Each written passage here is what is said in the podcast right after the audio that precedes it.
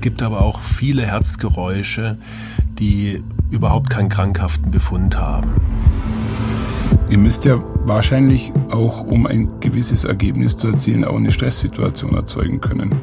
Nichtsdestotrotz klärt man ein Herzgeräusch grundsätzlich mit Ultraschall ab. Hand aufs Herz. Der rezeptfreie Mediziner Hallo und herzlich willkommen bei Hand aufs Herz. Geschichten rund ums Herz mit professioneller Begleitung von Dr. Markus Knapp.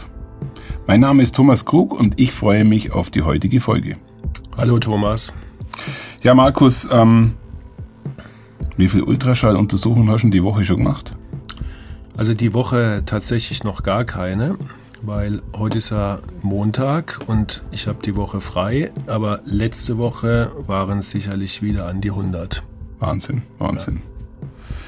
Wir haben in der ersten Folge ja versucht, ein bisschen in das Thema einzuführen. Wir haben die, die Technik erläutert und ich glaube, äh, heute wird es ganz spannend, ein bisschen, ja, aus dem Nähkästchen zu plaudern und äh, den, den Alltag und die Anwendung in der Praxis ein bisschen zu diskutieren.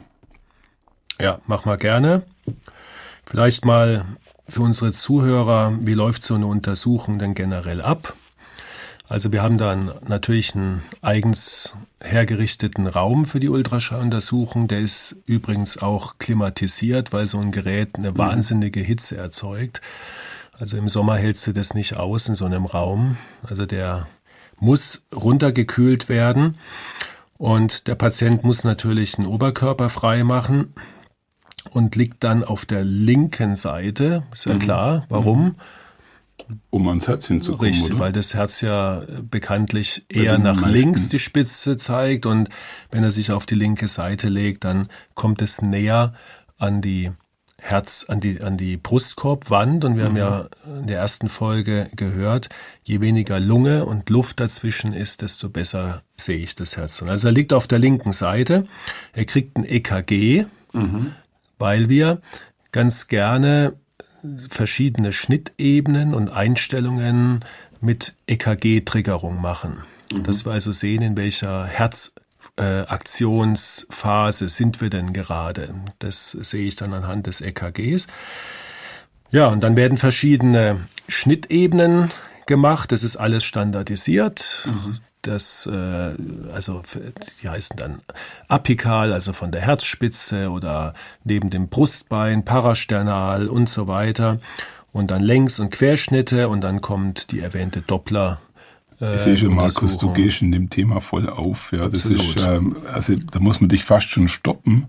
Ähm, es scheint schon noch immer noch äh, nach vielen Jahren, die du ja schon im Beruf tätig bist, es scheint schon noch eine gewisse Faszination bei dir auszulösen. Klar, weil, weil du ja immer nie weißt, was, was dich erwartet. Es sei denn, Patient kommt beschwerdefrei zum zehnten Mal, dann kommen da in den seltensten Fällen Überraschungen, aber ansonsten ist es natürlich bei jedem Patient immer wieder Neuland. Und was ist denn dann wirklich der häufigste Befund, wenn du, wenn du äh, den Ultraschall anwendest? Was würdest du schätzen? Kommst jetzt nicht drauf. Der Komm häufigste Befund ist tatsächlich der Normalbefund, den ich stelle. Schon. Gott sei Dank. Gott ja. sei Dank, ja. Ja, weil, sag mal, in so eine kardiologische Praxis durchaus nicht nur herzkranke Patienten kommen, Gott sei Dank, sondern auch Patienten, die befürchten, herzkrank zu sein, also die Angst haben und es nicht sind. Und es nicht sind oder, oder Patienten, die Symptome haben, die aber mit dem Herz nichts zu tun haben oder auch Patienten, die sich einfach durchchecken lassen wollen. Und mhm. Gott sei Dank ist, ist äh, der häufigste Befund ein Normalbefund, wobei ein Normalbefund auch heißt, das sind dann kleinere Klappenundichtigkeiten bei einem mhm. 60-Jährigen oder mhm. 70-Jährigen, das ist dann normal. Kleinere Ablagerungen an den Gefäßen ist normal, also ja, altersentsprechend. So kann man das vielleicht sagen. Ähm, weil du gerade äh, Check-up angesprochen hast, ist es, ist es tatsächlich so, dass man sagen kann, äh, ab einem gewissen Alter macht man genau die Untersuchung als Check-up bei dir? Ist ganz unterschiedlich, ganz individuell. Ähm, Du weißt sicher, es gibt Menschen, die wollen äh, mit Ärzten nichts zu tun haben, die vermeiden das und die kommen auch nicht zum Checkup. Und dann mhm. gibt es Menschen, die sich sehr intensiv mit ihrer Gesundheit auseinandersetzen. Die kommen zum Teil auch schon mit 30, wenn zum Beispiel entsprechendes Risiko in der Familie mhm. liegt. Und, mhm. und da gibt es keine feste Regel, sondern das muss wirklich ganz individuell aus einem selber rauskommen. Richtig. Wenn es jetzt nicht der Normalbefund mhm. ist, was, was äh, ist dann der häufigste Befund? Dann ist tatsächlich am, am meisten die Herzschwäche, die wir diagnostizieren und auch die Herzklappenerkrankungen. Okay. Ja. Also ich denke, über das Thema Herzschwäche, sprich Herzinsuffizienz, werden wir in einer der nächsten Folgen, äh, glaube ausführlich miteinander diskutieren. Auch ein mhm. sehr umfängliches und sehr interessantes Thema.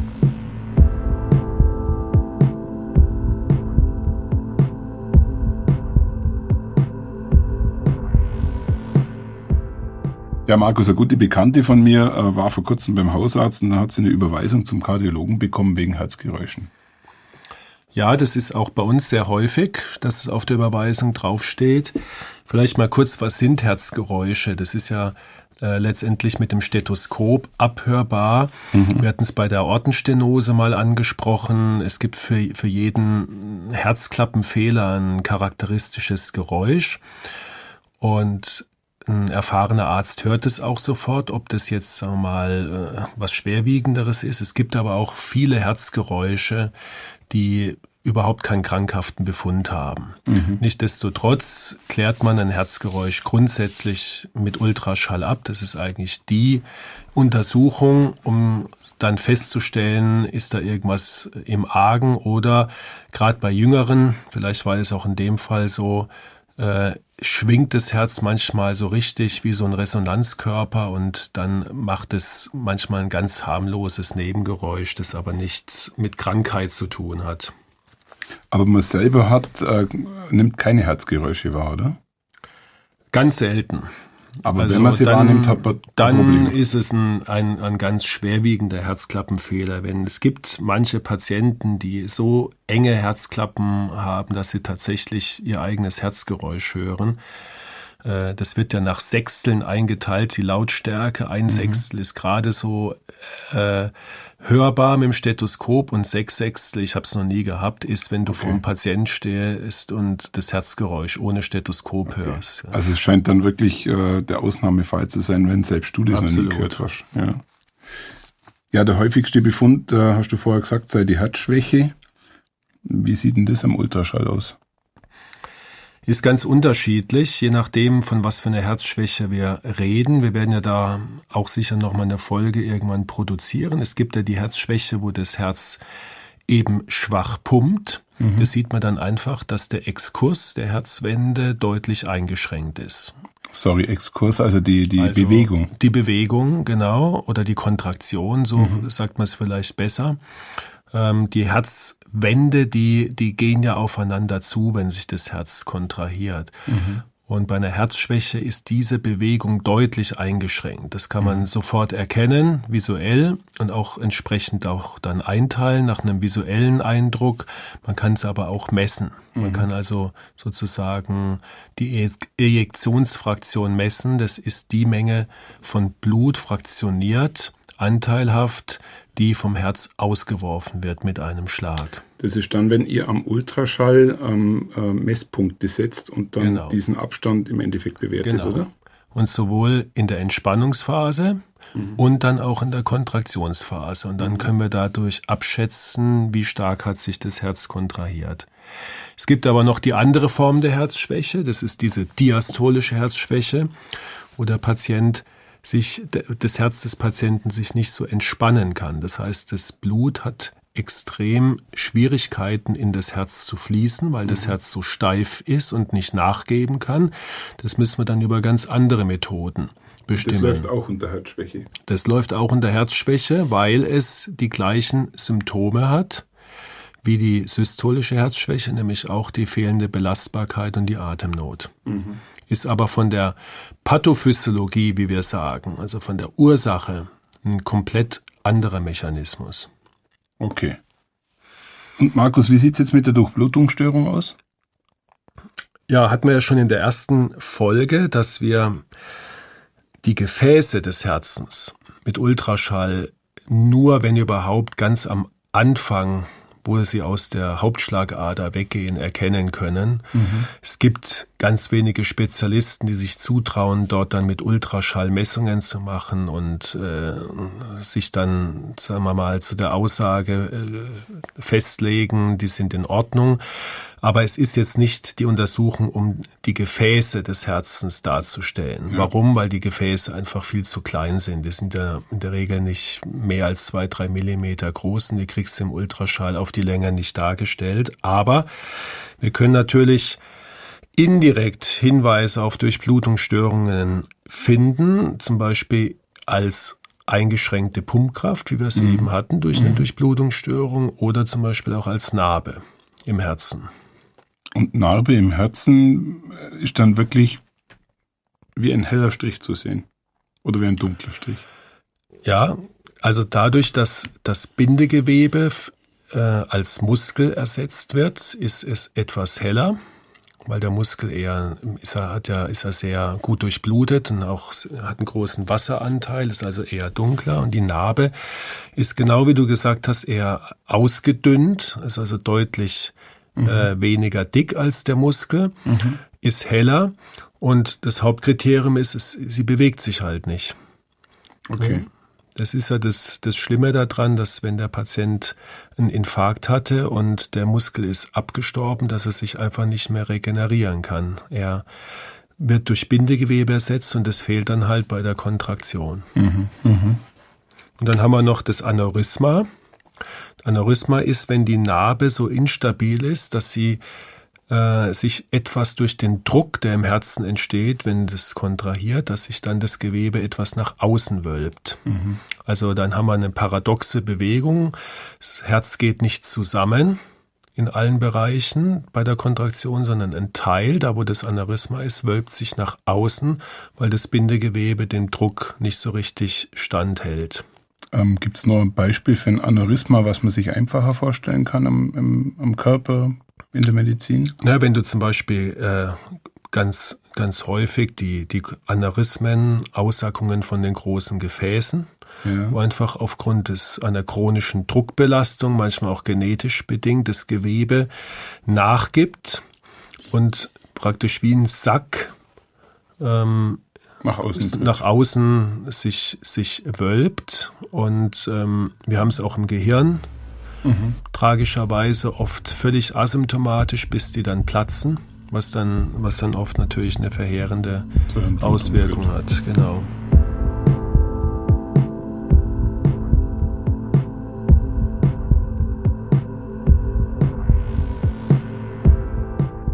Ähm, was mich mal interessieren würde, wenn ihr einen Patienten mit einem Stent habt, sieht man den Stent? Den sieht man auch nicht, ähm, weil der Stent auch da ähm, erstens zu klein ist und zweitens auch äh, der Ultraschall nicht in der Lage ist, den jetzt von dem abgrenzenden Gewebe sozusagen zu diskriminieren. Okay, an der Stelle mal die Frage, was wäre denn die nächste Stufe der Sichtbarmachen des Herzens? Eine MRT oder was? Was, ja, was kommt danach? Ein genau. MRT? Da ist dann ein MRT und für die Gefäße das CT. Das CT. Da wird dann Kontrastmittel gespritzt und dann kann man äh, heutzutage mit sehr schnellen CTs die Gefäße tatsächlich hervorragend darstellen. Das sind beeindruckende Bilder. Aber für die, sag mal, für das Gewebe vom Herzen und gerade was so die Textur der, des, der Muskulatur und auch die Pumpkraft anbelangt, ist mittlerweile das MRT der Goldstandard, ja. aber halt nicht immer verfügbar. Du hast ja vorher mal ein bisschen über die äh, Dynamik in der Untersuchung gesprochen. Ähm, ihr müsst ja wahrscheinlich auch, um ein gewisses Ergebnis zu erzielen, auch eine Stresssituation erzeugen können. Richtig, ja.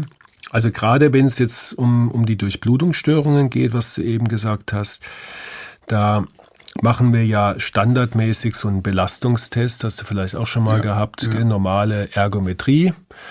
Und um die ganze Sache zu verfeinern, können wir die Ergometrie mit einem Ultraschall verbinden. Das nennt sich dann die sogenannte Stressechokardiographie. Das heißt, man sitzt auf dem Fahrrad und du und du äh, äh beschallst mich. Ja, man sitzt nicht, weil dann könnte ich dich eben nicht schallen. Das ist das Unangenehme für einen Patienten, sondern mhm. man liegt auf der Seite. Mhm. Da gibt's sogenannte Stressecho-Liegen. Das sind auch sehr komplexe äh, mechanische Ergometer, die sich also mhm. in verschiedene Ebenen drehen lassen. Der Patient rutscht dann zum einen Ende der Liege, liegt so halb auf der Seite, damit man ihn gut schallen kann und tritt dann in dieser Lage, die dann natürlich entsprechend unangenehm oder, oder ja. unkomfortabel ist. Aber die Untersuchung ist natürlich extrem wichtig, weil wir das Herz in Ruhe schallen. Mhm. Und dann sehen wir, da pumpt alles gut. Und wenn wir dann feststellen, unter Belastung nimmt zum Beispiel die Kontraktion der Vorderwand ab, der Patient kriegt vielleicht auch noch ein bisschen Beschwerden mhm. und nach Belastung erholt sich das wieder, dann ist es fast beweisen für eine Durchblutungsstörung.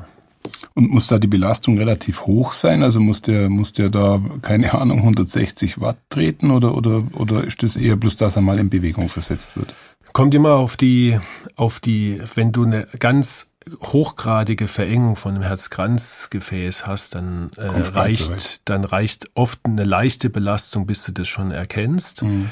Ähm, prinzipiell sollte der Patient ausbelastet sein. Also es ist immer blöd, wenn er wegen Knie- oder Hüftschmerzen aufhören muss, bevor er eigentlich so am Limit war. Aber wenn der Patient sagt, ich muss jetzt aufhören, ich habe Atemnot und ähm, ich kann nicht mehr oder ich habe Schmerzen, dann, dann ist der Zustand erzeugt. Haben wir das, genau. Mhm.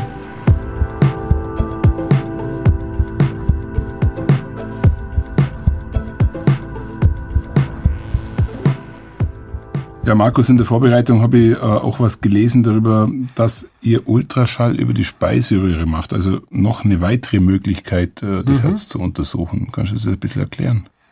Ja, also das ist jetzt keine Standarduntersuchung, aber bei gewissen äh, Indikationen von Erkrankungen oder auch anatomischen Gegebenheiten machen wir das ganz gerne.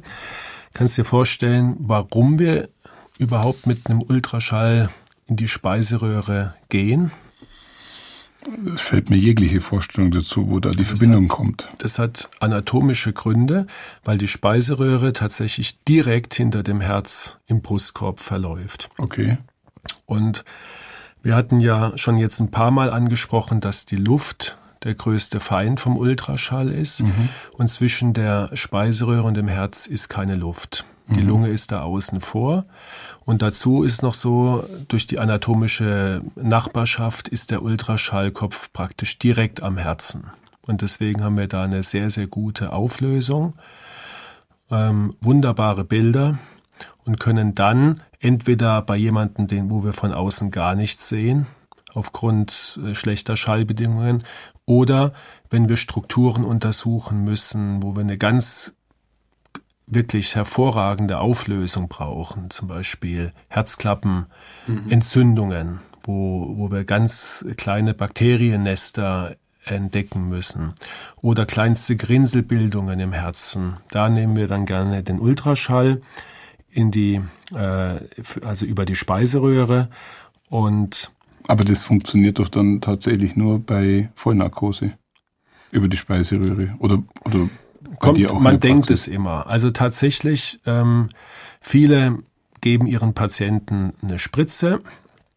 Ich mache es bei fast allen ohne Spritze, sondern nur mit einer örtlichen Betäubung. Ja. Es ist viel einfacher, wenn der Patient mithilft und diesen kleinen Schlauch, das ist ja nicht dick, einfach schluckt, dann geht es einen ganz normalen Weg, die Speiseröhre runter und wenn der das mal geschluckt hat, dann ist auch kein Würgereiz mehr da. Mhm. Ähm, aber man kann natürlich auf Wunsch dem Patienten eine, eine gewisse äh, Sedierung geben, sodass mhm. er das nicht mitbekommt und dann läuft die Untersuchung auch deutlich äh, für den Patienten natürlich lockerer ab. Aber er, er kann halt oft dann bei dem, beim Einführen nicht mithelfen. Mhm. Also es gibt beides.